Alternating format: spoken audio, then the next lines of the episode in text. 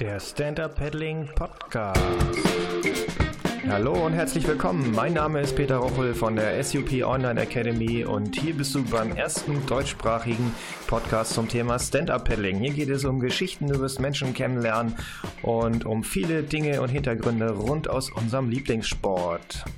So, heute Teil 2 zum Thema SUP Betriebssport, beziehungsweise dann insbesondere, wie schon angekündigt, das Thema äh, zu den Voraussetzungen dazu. DLAG Rettungsschwimmschein hatten wir beim letzten Mal schon so ein bisschen. Was mich aber heute interessiert, ist, ähm, wie wird man eigentlich SUP-Instruktor, beziehungsweise wie hat der Mathis das gemacht? Hallo Mathis nochmal. Jo, hi. Schön, dass du nochmal da bist. Ähm, wie war das bei dir mit der Instruktorausbildung? Wir hatten jetzt im Podcast im Feedback von einigen auch schon die Frage, wie wählt man das aus und äh, wie läuft das dann hinterher genau ab? Vielleicht erzählst du einfach mal kurz, wie du ähm, das für dich erlebt hast. Mhm. Ja, also wie gesagt, ich hatte mir selbst irgendwie das Ziel gesagt, dass ich äh, für meine Betriebssportangelegenheiten halt eine Sub-Instructor-Ausbildung machen will. Und ähm, ja, bin dann einfach im Internet halt auf, äh, ja, auf Recherche gegangen und ähm, kannte natürlich schon aus diversen äh, YouTube-Videos und äh, anderen Beiträgen halt den Peter Bachtel. Und ja, und ähm, bin dann irgendwann auf eine, ein, ein PDF halt äh, gestoßen, ähm, wo er halt die Sub-Instructor-Ausbildung anbietet. Äh, das war aber schon veraltet irgendwie und da habe ich ihn angeschrieben, wie sieht es denn aus? Ähm, findet das jetzt im, ähm, damals halt, äh, ja, jetzt muss ich überlegen, doch das war Anfang 2016, genau, äh, findet da nochmal was statt irgendwie. Und dann haben wir ein bisschen hin und her geschrieben und dann war es halt auch so, dass im Februar 2016 ähm, er halt eine äh, ja, Instructor-Ausbildung ähm, angeboten hat. Kannst du dich noch daran erinnern, welche anderen Auswahlmöglichkeiten du noch gehabt hättest? Ähm, jetzt muss ich überlegen, zu dem Zeitpunkt habe ich ähm,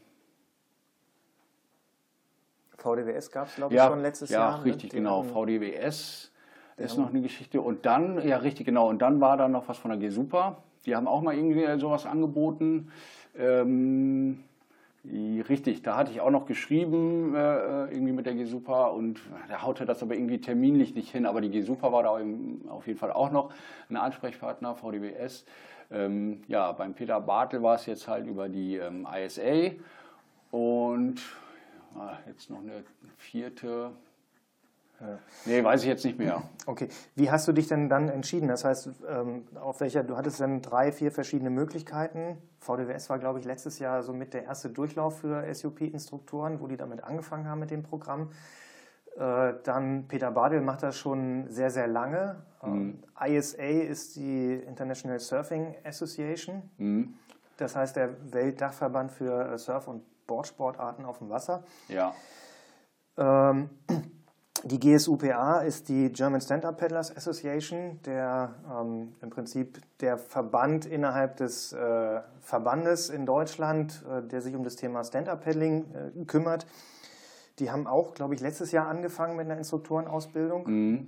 Ja, äh, sind aber auch. noch dran, wie wir jetzt äh, wissen oder wie ich zumindest weiß, das übereinander zu kriegen. Welche Kriterien waren für dich wichtig bei der Entscheidung?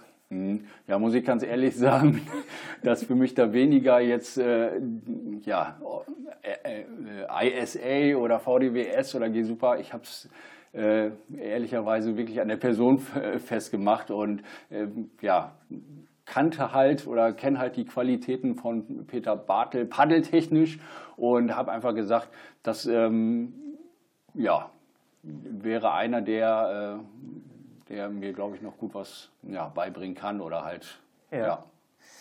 zeigen kann. Wie war das dann im Kurs? Wie ist das abgelaufen? Er ist ja jetzt äh, vom Hören sagen, gut, ich kenne ihn natürlich persönlich, ähm, aber so im, äh, im Markt äh, genießt er ja doch einen etwas polarisierenden Ruf. Wie ist er denn tatsächlich in echt, wenn er jetzt, wenn du bei ihm einen Kurs machst? Ja, streng. streng? Ja, strenge Hand. Nein, Quatsch. Nein, also es ist einfach so, ähm, ne, er fährt da schon eine, eine sehr klare, sauber, aber definierte Linie und das finde ich auch gut so. Ähm, er setzt auch ein entsprechendes Maß an Eigenkönnen voraus, was auch völlig richtig ist, wenn man Instructor werden will.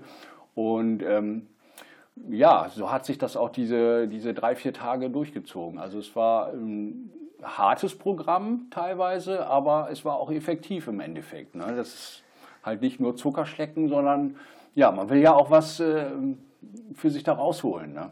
Was habt ihr da, also drei Tage ist natürlich auch im Vergleich zu anderen Ausbildungsangeboten, die es jetzt dieses Jahr aktuell gibt, äh, ein relativ langes Programm. Was mhm. habt ihr dann die drei Tage lang gemacht? Und nochmal, achso, vorher vielleicht nochmal kurz, du hast gesagt, ähm, man sollte so ein Mindestmaß an Können mitbringen. Was heißt das genau? Was sollte man also mindestens können, bevor man jetzt äh, eine Instruktorenausbildung anfängt? Ja, auf jeden Fall sicher paddeln und auf jeden Fall die Grundpaddelschläge beherrschen. Bogenschlag, J-Schlag und Cross, äh, äh, ähm, na, Crossbow. Crossbow, ähm, ja, und halt die Grundpaddeltechniken sollte man äh, auf jeden Fall beherrschen.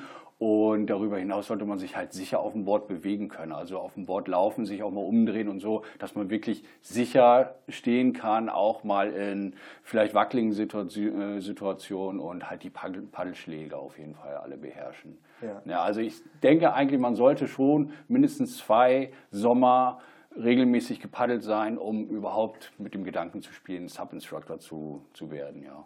Ja. Und die drei Tage, wie teilte sich das dann auf? Was habt ihr da inhaltlich so äh, gemacht? Mhm. Ja, also die waren grundsätzlich aufgeteilt. Es wurde, äh, fing halt, oder die, die erste Tageshälfte war theoretischer Unterricht und die zweite Hälfte dann praktische, äh, praktischer Unterricht auf dem Wasser. Und ähm, ja, es wurden halt alle Themen äh, äh behandelt, die äh, wichtig sind. Einmal halt grundsätzlich die verschiedenen Lehrmethodiken, ähm, die halt angewendet werden. Ähm, wie bringe ich denn irgendwie einen Inhalt möglichst effektiv jemandem bei? Also es ging wirklich darum, eine, jemanden das Können äh, auch vermitteln zu können und nicht ähm, für sich selbst da irgendetwas äh, ähm, an, an Fahrtechniken oder so rauszuholen, sondern wirklich, wie bringe ich etwas einer dritten Person etwas bei? Ne? Und ähm, von, den, ähm, von den Themen her was, äh, hat es wirklich eigentlich alles abgedeckt. Also grundsätzlich Fahrtechniken, ähm, die, die, die Standorte, wo sind äh, Gefahrenzonen, wo muss ich darauf achten, Schifffahrt, Bojen, irgendwelche Gefährdungen im Wasser und ähm, ja, und wie baue ich einfach so einen, so einen Kurs auch auf? Womit fange ich an? Mit dem Aufwärmen, mit, äh, mit dem Aufstehen auf dem Board, Paddeltechniken. Ähm, ja, also das komplette äh, Programm theoretisch am Vormittag und dann halt in der Praxis am Nachmittag. Also es hat dann so eine Gruppenbildung stattgefunden und jeder war quasi mal Instructor und hat das Ganze durchgespielt. Und ähm, Peter hat das alles beobachtet und dann auch äh, mal kritisch reingehauen und gesagt, äh, so und so und ja, und so ist das im Endeffekt dann abgelaufen, bis hin dann zum letzten Tag, äh, wo dann auch halt dann die Prüfung äh, äh, anstand. Ne? Also das war ähm, eine mündliche Prüfung, ähm, wo er einfach Sachen abgefragt hat, die er dann als ja, selbstverständlich ähm, ansieht, wenn man sie halt oder dass man sie beantworten kann und äh, im Nachmittag dann halt die praktische Prüfung, ne? also in Form von Gruppen führen, äh, verschiedene Übungen äh, mit einer Gruppe durchführen und ähm, ja, er wollte dann halt einfach sehen, äh, setzen wir das auch so um, dass es verständlich und klar ist und ähm, ja. ja. ja. Wie war das für dich von den Aha-Erlebnissen her? Gibt es so Punkte, wo du sagst, so, pff, da hast du mal, also da hast du viel gelernt oder das hat dir mh, hm, später auch in deiner Arbeit als Betriebssportverantwortlicher äh, für SUP bei der Ergo weitergeholfen, wo du so im Nachhinein denkst, das hättest du vorher so nicht hingekriegt? Oder? Mm.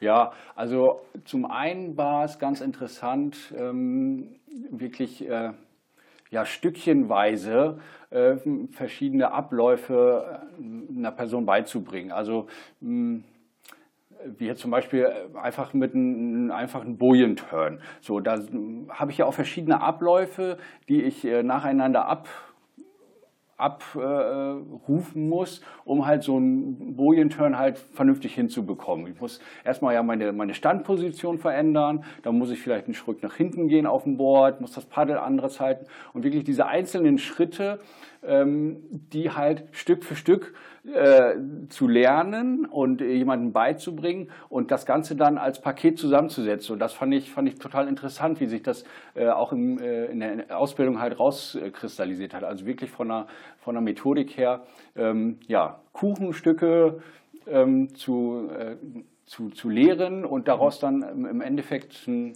ja, geiles Stück Torte rauszubekommen irgendwie. Ja. ja. also das hat mir nochmal gezeigt, dass es teilweise also einfacher ist, am Anfang kleine Schritte zu machen, anstatt am Anfang direkt zu zeigen, hier, du musst das so machen, rumziehen und dann läuft das schon irgendwie. Also klein anfangen, Standposition verändern, auf dem Board sich halt zu bewegen, das Gewicht entsprechend zu verlagern und halt im Endeffekt dann ähm, da. Also aus einer komplexen Bewegungsablaufeinheit einzelne Richtig, genau. Teile zu machen, das ja. analytisch anzugehen, zu strukturieren.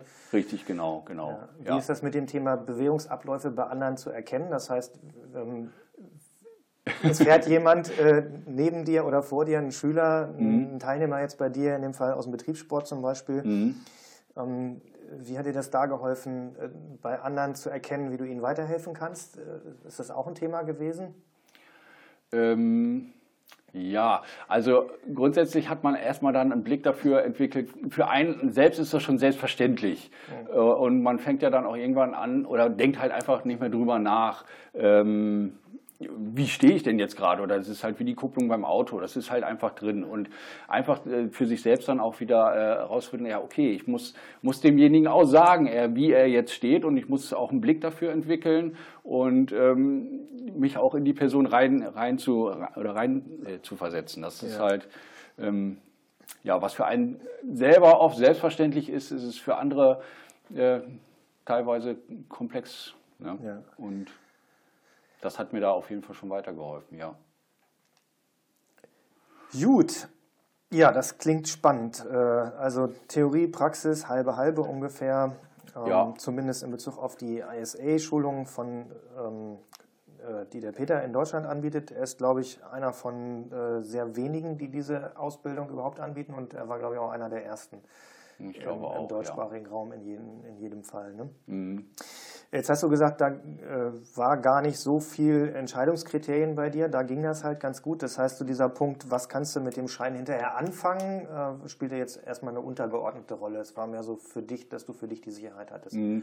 Ja, genau, klar, vor dem Hintergrund, dass ich ja entsprechend noch eine Anzahl an Leuten halt auf dem Wasser habe ähm, und da halt ja einfach auch eine, eine fundierte Basiswissen halt haben wollte, ja. um es möglichst effektiv auch ja, beizubringen. Ne? Wie ist so dieses Thema Safety und Sicherheit auf dem Wasser da äh, mhm. relevant gewesen? Ja, war auch ein Teil der praktischen Prüfung. Also wie grundsätzlich, wie komme ich wieder aufs Board rauf? Wie äh, bekomme ich eine andere Person aufs Board rauf? Also da gibt es ja auch verschiedene Techniken, wie man das halt machen kann. Und ähm, ja, das haben wir auch alles durchgespielt. Und jetzt äh, ja, es war auch teilweise sehr kalt, denn die Ausbildung war, glaube ich, im, im März in Berlin und wir hatten eine Wassertemperatur von, glaube ich, zwei, drei Grad und äh, es war wirklich schweine, schweine kalt und äh, umso interessanter war das dann halt auch, Leute, also wirklich Leute, die auch wesentlich schwerer sind als, äh, als man selbst, halt mit der richtigen Technik die wieder aufs Board zu bekommen. Also da gibt es gute Sachen, wenn man weiß, wie das funktioniert und ähm, ja, ja, auf jeden Fall wichtig. Ja, lebenswichtig. Ja, ab, ja, ja, richtig. Ab, ab 16 Grad spätestens gilt Wasser als kaltes Wasser. Da gibt es diese 1-10-1-Regel. Ne? Okay. Eine Minute brauchst du, um dich zu sortieren, dass du wieder Luft kriegst. Also okay. Also wenn das Wasser richtig kalt ist, dann okay. kriegst du einfach auch keine Luft mehr durch den Kälteschock. Ja. Und dann hast du 10 Minuten Zeit, ähm, die du bei der Wassertemperatur hast, um deine Muskeln noch kontrolliert äh, im Griff zu haben, dass ja. du äh, dich noch bewegen kannst im Wasser. Ja, ja.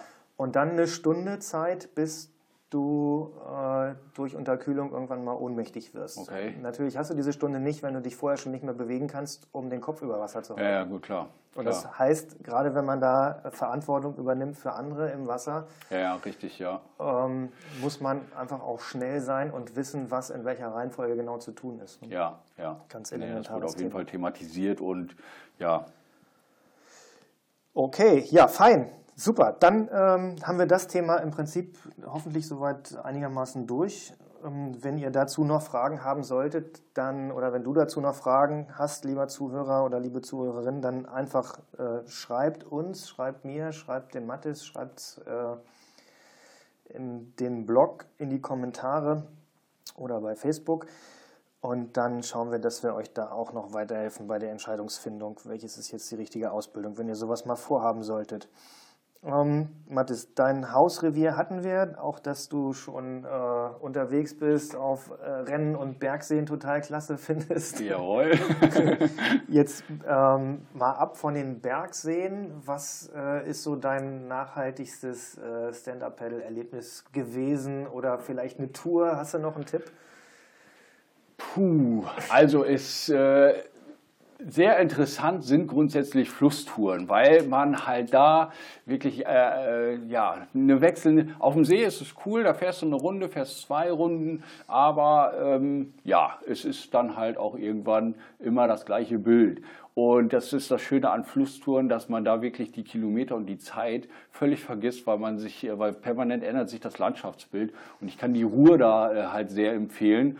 Äh, sehr, sehr schöner Fluss und man sieht auch äh, äh, so Murmeltiere und Biber und äh, nee, es sind keine Murmeltiere, es ist ja irgend so ein anderes Tier, was halt im Wasser lebt, keine Ahnung. Also ich war total erstaunt. Ich war jetzt im Winter äh, unterwegs und ähm, ja, habe das auch noch nie so gesehen und ja, kann auf jeden Fall die Ruhe empfehlen und äh, oder grundsätzlich halt auch Flusstouren empfehlen. die Ruhr mit Haar oder die ohne Haar? Äh, das ist die Ruhe. Ähm,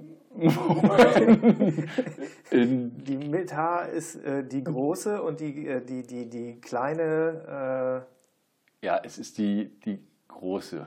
Die große Ruhr. Okay, also die, wo die Häfen sind, die das Ruhrgebiet ausmachen. Genau. Nicht die, die ja. Eifel am Ja, ja, ja, genau. Nee, nicht ja. die Eifelruhr, die Ja. aus dem Ruhrsee, sondern die andere Ruhr, die. Äh, Ja. Und wo Ja. genau bist du da unterwegs gewesen? Das heißt, äh, das ist ja jetzt ein Fluss, der ein paar ja, Kilometer ja, länger genau, genau. ist. als- Die, im im äh, Essen, Essen-Kettwig, Baldeneysee, also alles äh, vor und nach dem Baldeneysee, das ist äh, ja, ja. ja, empfehlenswert auf jeden Fall. Ja. Gut. Da sind wir dann im Fließwasser. Dann nochmal für dich, äh, ich meine natürlich, du hast mitgearbeitet, ich bin nicht äh, unvoreingenommen, aber mich würde das schon nochmal interessieren aus Instruktorsicht ähm, für dich, weil das auch ein Thema ist, was polarisiert äh, in Bezug auf unsere äh, Online Academy. Wenn du jetzt als Instruktor das Thema vor dir hast, kann man jemanden mit einem Online-Kurs zum Stand-Up-Paddeln bringen, sicher und vernünftig?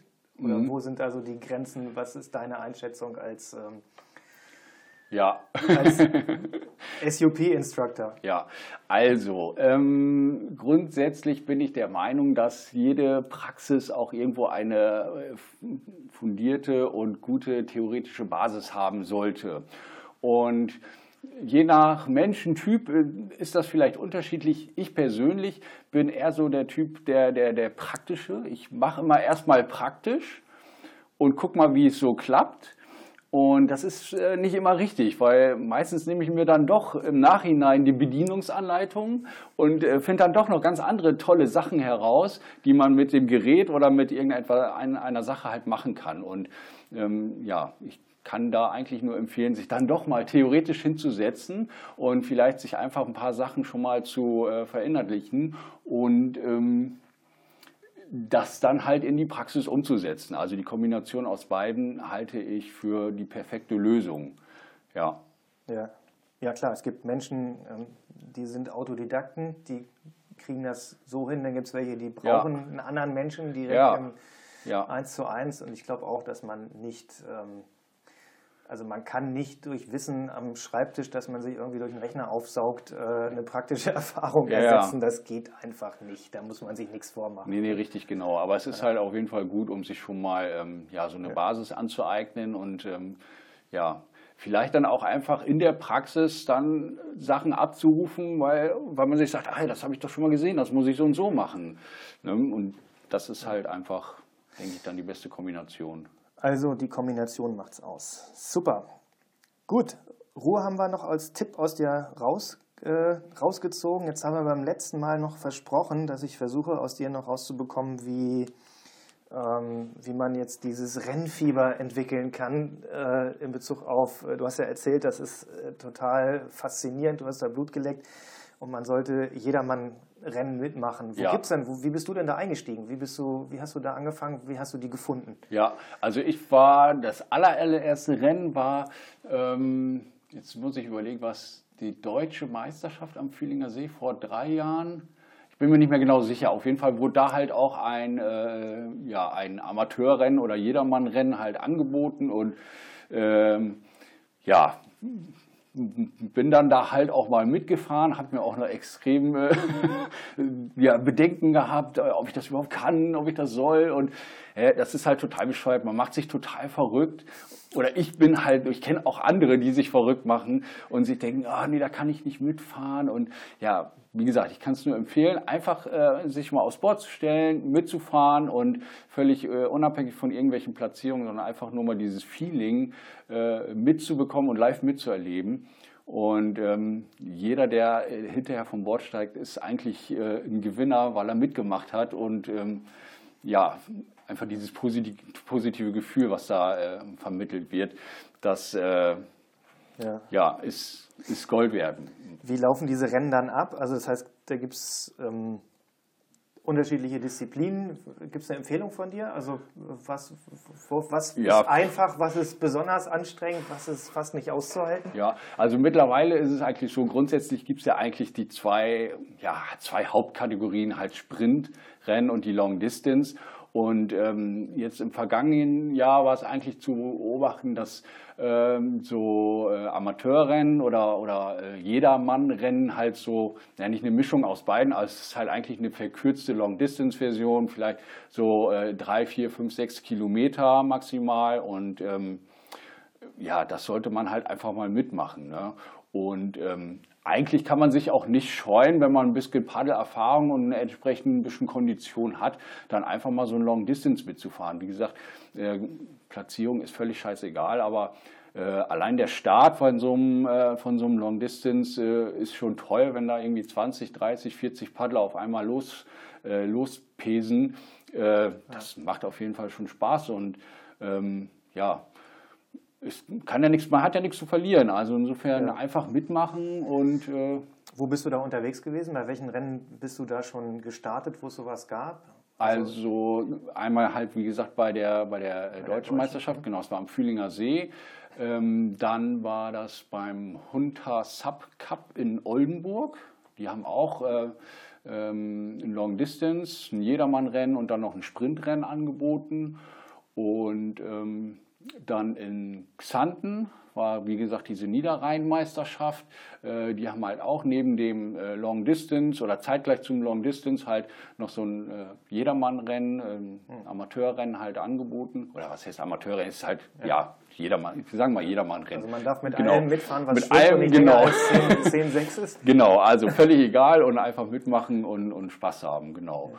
Und ähm, ja, so ist es halt jetzt, denke ich mal, an den verschiedenen Veranstaltungen auch wieder, dass da halt was angeboten wird. Finde ich auch wichtig, weil ähm, klar, es gibt diese Elite und diese Elite-Rennen und das ist alles gut und schön, aber um einfach das Ganze noch ein bisschen populärer zu machen und die Leute mit auf, aufs Wasser zu bekommen, finde ich es total witzig. Und es sollte eigentlich noch mehr solche Geschichten geben, finde ich, wie auch so Staffeln oder äh, keine Ahnung, man kann ja wunderbar äh, auch ähm, ja, verschiedene Spiele oder, oder Fahrtechniken irgendwie in so, ein, in so Rennen packen und ähm, ja, das einfach spielerisch ja. den Leuten näher bringen. Ne? Da fällt mir ein, wir müssen noch mal, äh, da muss ich mal den Andi zu befragen. Ich will noch mal eine Episode machen über Sub Frisbee. Ja. Verraten wir jetzt nicht genau, was es ist. Es macht auf jeden Fall super viel Spaß. Ja, und, und es lernt ungemein, ungemein. Ja. Also wer danach nicht auf dem Board stehen kann, der, also Frisbee ist schon cool. Ja. Also habt ihr gehört, auch der Appell draußen an diejenigen, die äh, überlegen, ob sie einen Club organisieren wollen oder Aktivitäten machen wollen oder Events veranstalten, macht mehr Jedermann-Rennen, ähm, weil äh, man steigt nicht gleich als Elite ein, das ist das Erste. Eben. Geht nicht, ne? Also ja. auch heute, das Niveau ist heute ein anderes, auch auf den deutschen Meisterschaften, als es das noch vor drei, vier, fünf Jahren war. Ich bin auch damals auf der deutschen Meisterschaft eingestiegen. Also mein Ziel war, auf keinen Fall letzter werden. ja. Das hat geklappt. Ich habe mich echt umgeguckt, wie furchtbar anstrengend das ist, diese 400 Meter Sprints zu schaffen. Und dann freut man sich, dass man eine Runde weitergekommen ist und dann fällt einem ein, ach, du großer Heiliger, ich muss ja gleich nochmal raus. ja, ja, genau. Und bei der ja. dritten Runde wird es dann echt ähm, ja. anspruchsvoll. Ja. Aber äh, macht unwahrscheinlich viel Spaß. Das heißt, ähm, haltet es draußen offen und bietet das möglichst vielen an, mitzumachen und diesen Spaß zu gewinnen. Wer das gerne machen möchte und Support braucht, äh, wendet euch an die Verbände. G-Super, DKV und natürlich der DWV sind die Verbände in Deutschland, die sich darum kümmern, äh, inzwischen auch äh, das versuchen gemeinschaftlich hinzubekommen. Und äh, die sind offen und die helfen euch, die helfen Clubs. Äh, da gibt es Leute, die kennen sich damit aus, wie man sowas organisiert, wie man das anstellt und äh, bringt die Leute ran. Jeder kann mitmachen. Fein. Mathis, äh, vielen Dank nochmal an dich, dass du nochmal da warst jo, und uns gern. diese Einblicke ähm, gewährt hast in deine eigene Instruktorausbildung. Das heißt, wenn ihr sowas vorhabt, gerade auch jetzt äh, in verantwortlicher Geschichte, ihr macht eine Substation auf, äh, wollt da ein Business machen oder ihr wollt es als Betriebssport ähm, etablieren, dann wäre das die Möglichkeit, dass ihr euch da einmal für euch äh, das Wissen draufpackt und natürlich auch so ein bisschen absichert nach außen hin. Alles klar. Danke, ciao, bis zum nächsten Mal. Jo, ciao, ciao. Das war's auch schon für heute. Alle Links zu dieser Show findet ihr in den Show Notes. Bitte abonniert diesen Podcast in iTunes und hinterlasst mir eine Bewertung. Das ist die einzige Möglichkeit des Feedbacks. Und äh, wenn es euch gefällt, empfehlt es weiter, sagt es anderen und gebt uns eine gute Bewertung. Vielen Dank, bis bald, euer Peter.